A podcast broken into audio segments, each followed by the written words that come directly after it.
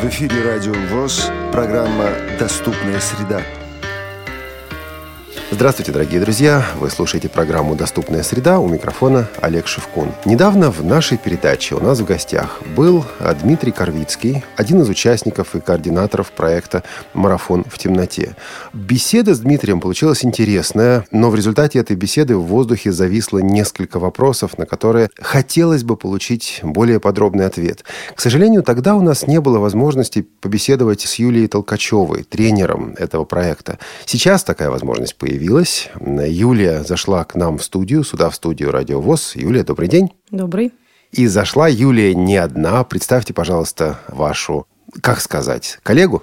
Это вторая глава проекта, коллега, помощница Настя, Настя Плетминцева. Анастасия, добрый день и добро Здравствуйте. пожаловать. А начнем, на самом деле, может быть, не с главного, но с того, что у меня вызвало некоторые вопросы во время прошлой беседы, с того, на что я в прошлый раз не получил ответа. Один из вопросов, который я задавал, звучал так. Какими навыками, какими компетенциями должен обладать человек, занимающийся тренировкой незрячих, слабовидящих спортсменов для участия в проекте «Марафон в темноте»? Мы слышали о том, что да, есть понимание таких навыков, есть понимание таких компетенций, а, есть тренинги для добровольцев, но как-то это было расплывчато, и мне, конечно, хотелось поговорить с главным тренером. Юлия, ну, прежде всего, какими компетенциями, какими навыками должен обладать человек, а второе, извините за нескромный вопрос, но докажите, что вы лично этими навыками обладаете. Я поняла вопрос. Да, это на самом деле моя излюбленная тема. Кто может тренировать, в принципе, людей, а тем более имеющих определенные какие-то ограничения по здоровью?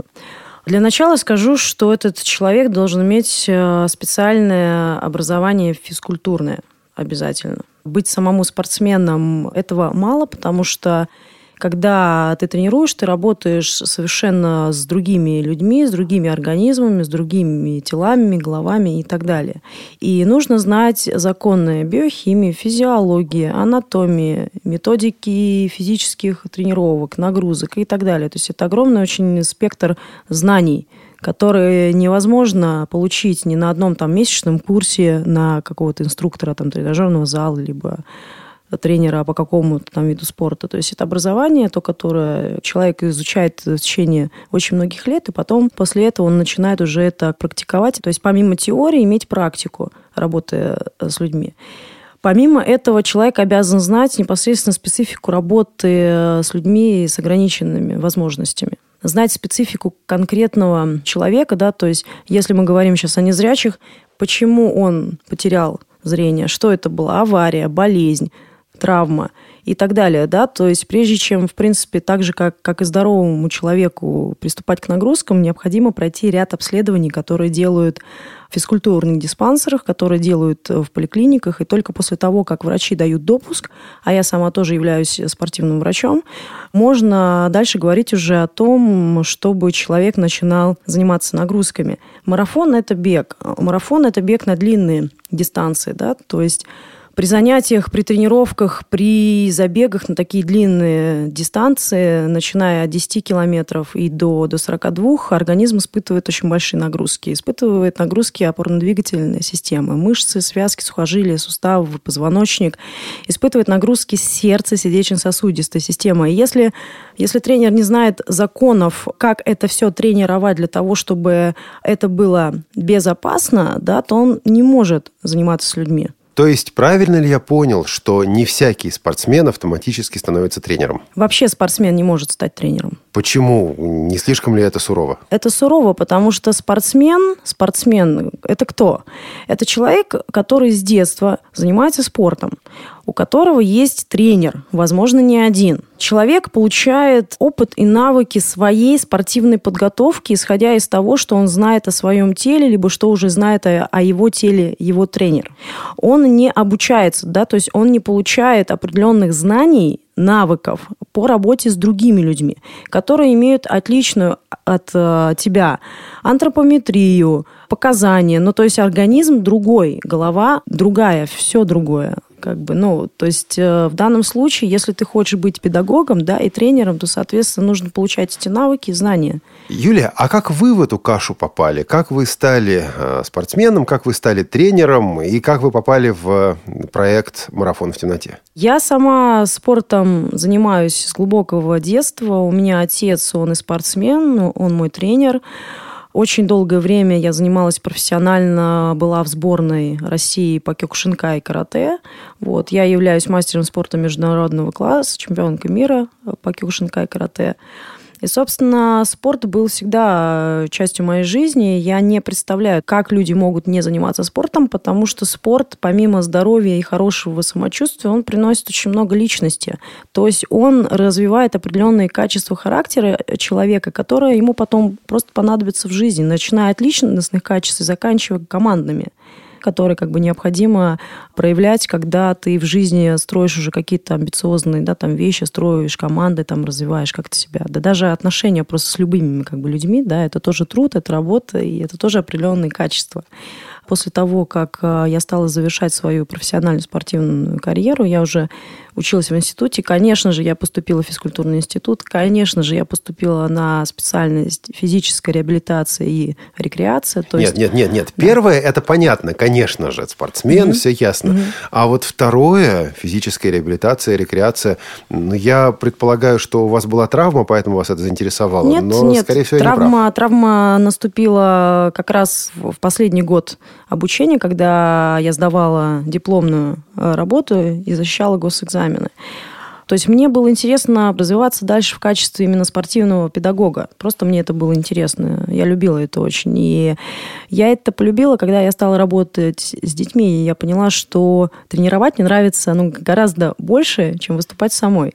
И, соответственно, я пошла отчасти по стезям своего отца и пошла как раз именно на вот это вот образование. А поскольку мне было очень важно быть чем-то полезным людям, я пошла именно на эту специальность. То есть это не просто тренер, да, это спортивный врач, реабилитолог и так далее. То есть нам давали полностью медицинское образование точно так же, как его дают в мединститутах уже по ходу я устроилась в фитнес-клуб и начала уже свою тренерскую работу с обычными людьми, с большинство нездоровыми, которые стали приходить, каждый сам со своей целью, и я стала их вести просто к этим результатам, прививать им здоровый спортивный образ жизни, питание, привычки какие-то правильные.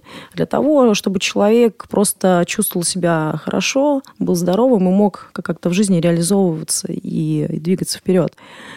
А с травмой связана немножко другая часть моей жизни. Я поставила сама себя на ноги и получила тоже вот этот вот колоссальный опыт, так скажем, уже практических навыков, и это мне помогло просто дальше работать тоже с людьми и восстанавливать, ставить их на ноги. То есть в моей профессиональной спортивной тренерской деятельности есть два основных, наверное, направления, да, в котором я работаю. Первое – это чисто спортивное, то есть я готовлю людей для того, чтобы они реализовывались в каких-то спортивных задачах. Бег, велоспорт, триатлонные, там, соревнования какие-то э, силовые, работа с телом. А второе – это реабилитация. Второе, оно мне ближе, наверное.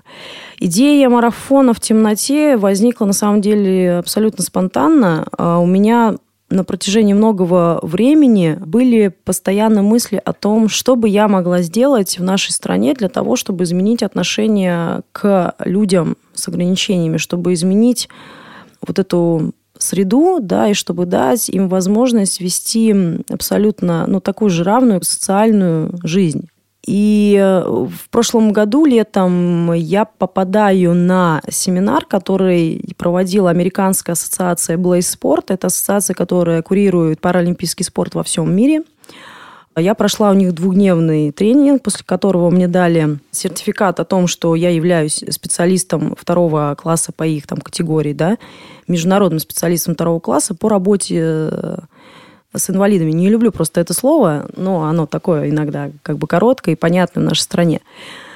Там на семинаре в конце первого дня э, был просмотр фильма о том, как э, устроена спортивная жизнь для таких людей за границей. Честно говоря, я сидела, ну, практически, наверное, весь фильм там рыдала, вот, потому что я понимаю, что в нашей стране просто далеко не так и с этим что-то надо делать. То есть меня это чисто как бы, ну, по-человечески просто зацепило. И поскольку я сама тренер, я спортсмен, да, то как бы я подумала, что я могу сделать сейчас просто как, ну, как личность, да, как человек, кто, кто в этом разбирается, то есть э, с чего начать. И пока я думала, я наткнулась на ютубе на ролик, есть такие соревнования Iron Man, может быть, вы слышали, когда человек преодолевает без перерыва три вида дистанции. Он плывет 4 километра в открытой воде. После этого он едет 180 километров на велосипеде, и после этого 42 километра он бежит.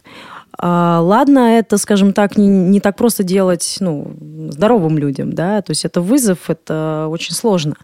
Но в ролике э, показывался целый фильм, в котором это преодолели люди с ограничениями. То есть а, пара незрячий и лидер вдвоем плыли, вдвоем ехали, вдвоем бежали, они преодолели эту дистанцию. И также человек там выступал, у которого не было двух ног, он тоже преодолел эту всю дистанцию. Я подумала, что я могу просто найти незрячего, у которого нет абсолютно никакой спортивной подготовки, и начать его, его готовить.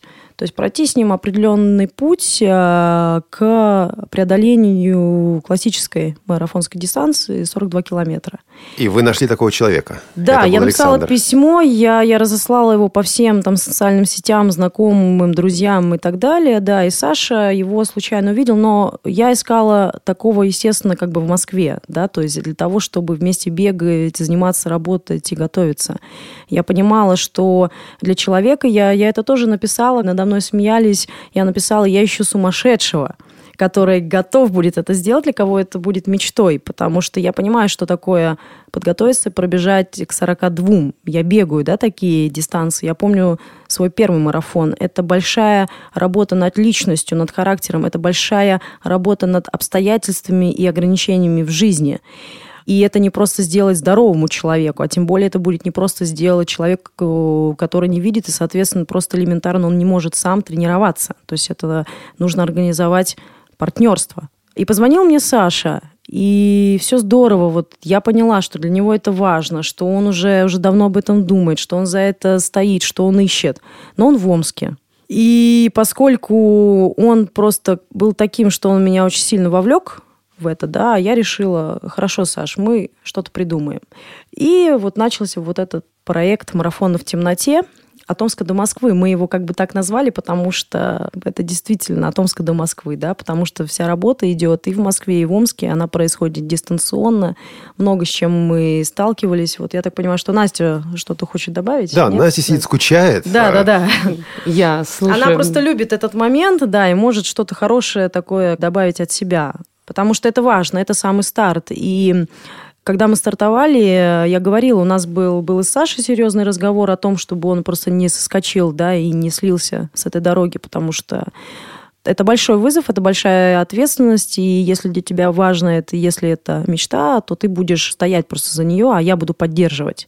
И мы доносили тоже людям, что это не просто бег, это, это не марафон. Этот проект о том, какую работу человек делает над собой на уровне личности. Это проект о том, как успехи, результаты таких людей могут вдохновить обычных людей. Радио ВОЗ. Для тех, кто умеет слушать. Ну так Настя. Да. Настя. Вернемся ко мне, да? Все-таки да. Вы да. хотели что-то добавить или Но... это был так фантомный, призрачный такой всплеск? На самом деле я всю эту историю э, наблюдала со стороны, и это, конечно, необычный и непростой путь до сегодняшнего момента. Я помню этот день, когда позвонил Саша, я была рядом с Юлей, мы прям э, визжали от счастья, что наконец-то месяц поисков э, нашелся человек, а потом Юля добавляет, ну он из Омска. А на тот момент я помню, мы перепутали с Обнинском, то есть под Москвой. Мы думали, ничего страшного, э, на такси привезем, на такси увезем, все здорово.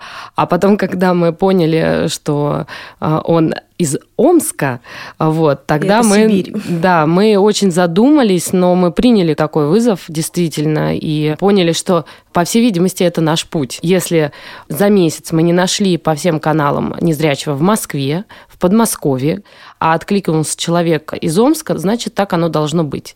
В декабре прошлого года стартовал, да, проект как Юля уже сказала, марафон в темноте мы добавили от Омска до Москвы.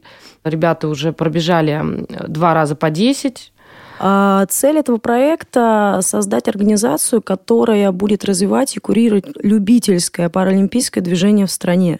Потому что когда я стала, скажем так, более глубоко заходить вот в эти процессы, узнавать о том, как это все у нас происходит, как это живет и так далее, я столкнулась с тем, что профессиональное паралимпийское движение у нас достаточно активно развито, но оно никоим образом не соприкасается с обычной массой.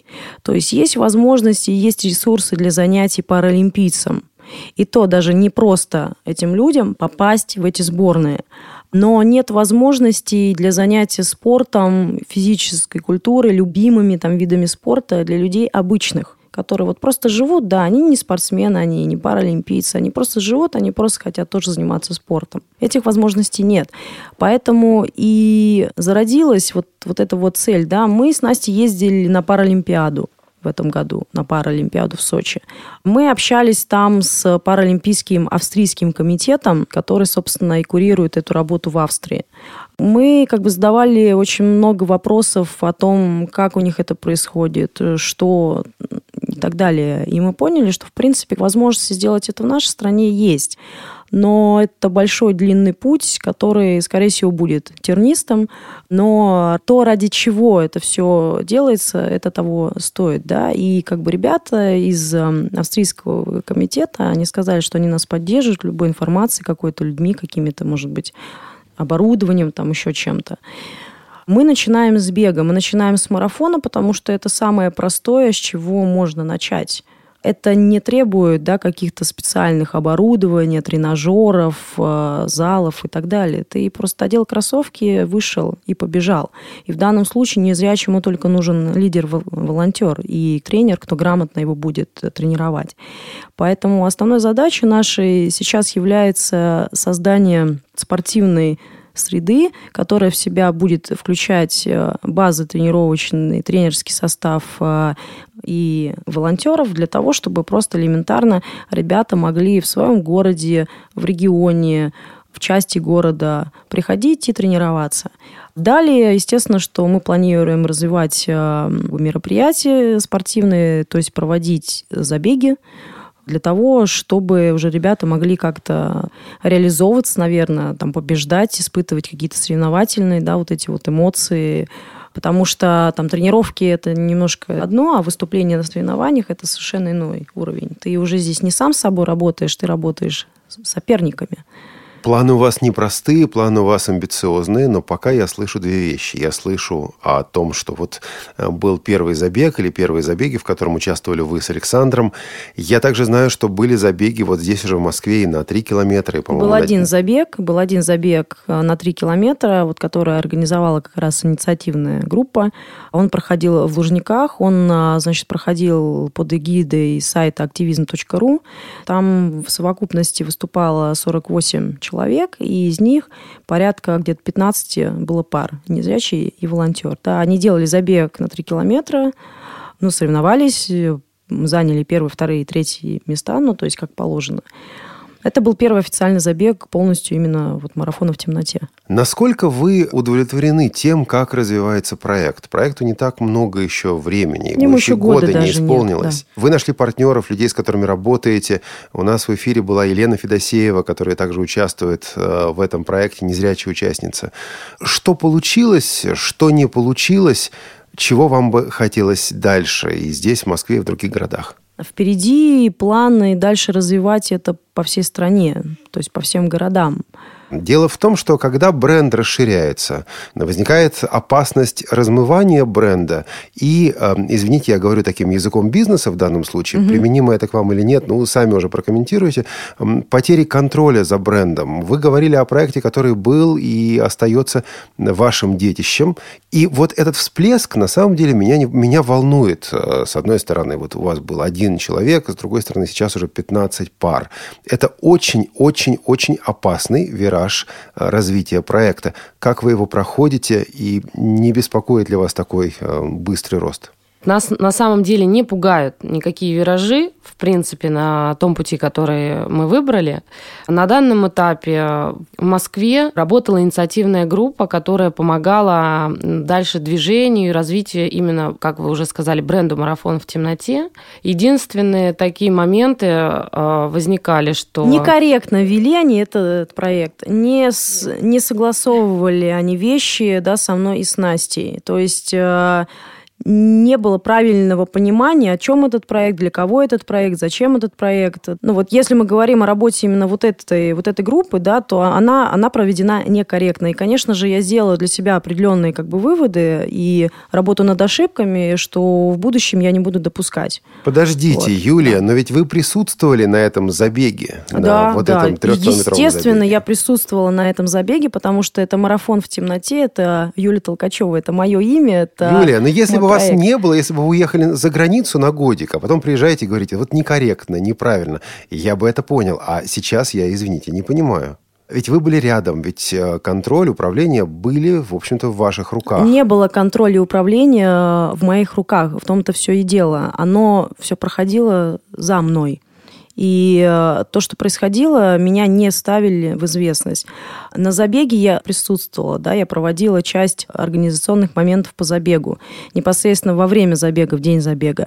Поскольку некорректно очень много проведено разных ситуаций на забеге, э, мне пришлось э, взять все свои руки, ну, в какой-то момент, и вести самой награждение – потому что много то, о чем я предупреждала организаторов, что должно быть сделано, как это должно быть сделано, но не было соблюдено. То есть правильно ли я услышал, что да, проект развивается, но в какой-то момент вы по разным причинам, в них мы сегодня не будем вдаваться, потеряли контроль над ситуацией, и вот э, потом вас ожидали некоторые сюрпризы, косяки, недоделки ну, и так да, далее? Да, можно сказать так. Я могу, наверное, пояснить э, просто откуда взялась инициативная группа, чтобы угу. сложилось какое-то понимание, да? А, То есть кстати, это не Дмит... люди, которых выбрали мы. Ага. Да, это а, Дмитрий Корвицкий, с которым мы беседовали, угу. это участник этой инициативы да, один из участников, угу. да. После того, как Юля с Сашей пробежали свою первую десятку, то есть 10 километров, это произвело небольшой такой резонанс да, среди тех людей, кто узнал, увидел, захотел включиться и так далее. И, естественно, к нам стали поступать после этого предложения с вопросом, а чем мы можем вам помочь, чтобы дальше ваша вот эта миссия, ваша цель развивалась. Потому что Юля неоднократно в интервью, и не одному телеканалу, да, там несколько было у нас съемок, а, говорила о всех планах своих, да, и вот такое одно предложение поступило как раз из, эм, ну вот, от э, представителя такой инициативной группы. Мы им написали план, как это должно выглядеть, что это может быть, что для этого нужно. Собственно говоря, план был очень простой. Это должна наконец-то была организоваться вот эта вот группа людей, которые начнут тренироваться, то есть незрячие и либо с ограниченным да, зрением каким-то. Это часть мы прописывали в плане. А, волонтеры и так далее. То есть зародить вот это зерно здесь вот в Москве. Ну, я не знаю, Юля, наверное, как-то подкорректирует. Ну, просто да, я добавлю просто... то, что эта группа инициативная появилась из а, тренингового центра. Это лидерская программа, которая идет э, три месяца. Вот, и, значит, ребята согласились добровольно после моего общения с координатором центра и с человеком, кто пожелал поддержать нас, о том, что конкретно будут ребята ребята делать в рамках своего общественного проекта в этом центре за вот эти три месяца. И мы оговорили конкретные определенные шаги, что необходимо будет им сделать, для чего они будут это делать. И мы также оговорили моменты, я не знаю, как это правильно, там, субординации, да, mm-hmm. чтобы определенные вещи ну, не решались без меня, а решались все-таки с моим и с Настиным согласованием. Мы договорились, и, собственно, как бы началась работа. И по ходу вот этой работы стали происходить разные ситуации, конфликтные, да, в которых просто ребята не соблюдали того, о чем мы договорились, то есть не держали, грубо говоря, свое слово да, по поводу там, многих вещей. Окей, okay. что дальше? Что теперь? А, проект «Марафон в темноте», он остановится, он будет нет, продолжаться? Нет, Если нет, будет нет. продолжаться, то как? Проект продолжается, и у нас э, есть команда, да, которая сейчас активно включилась. Мы Это продолжаем. другая команда, другие люди? Это мои люди, вот, которые раньше в проекте с Сашей тоже и помогали активно, и включались, и работали. Я просто хочу объяснить, да, что проекту «Марафон в темноте» именно в Москве, он совсем молодой. То есть, когда мы с Сашей пробежали 10 километров в мае, зародилась идея расширять это дело и начать организовывать такие группы и ребят в Москве. И в данном случае у меня как у руководителя, да, и, и у Насти не было в этом вопросе никакой спешки. То есть мы понимали, что мы будем делать, как мы будем делать, зачем мы это будем делать. И в данном случае инициативная как раз и группа, кто вызвалась помочь, да, они решили просто пойти как бы по своему пути. И этот путь в какие-то моменты разошелся с тем путем, по которому шли мы. Я говорила, да, что я уже как бы учла вот эти моменты, и то, что, то, что произошло, оно никаким образом не мешает развитию проекта дальше. Созданы договоренности с площадками Москвы, мы ведем сейчас работу с тренерами, мы сейчас активно продолжаем набирать и информировать незрячих, в чем, собственно, и вы нас можете тоже поддержать. Ну, вот это у меня был разговор, да, у меня был разговор с э, человеком из МГУ.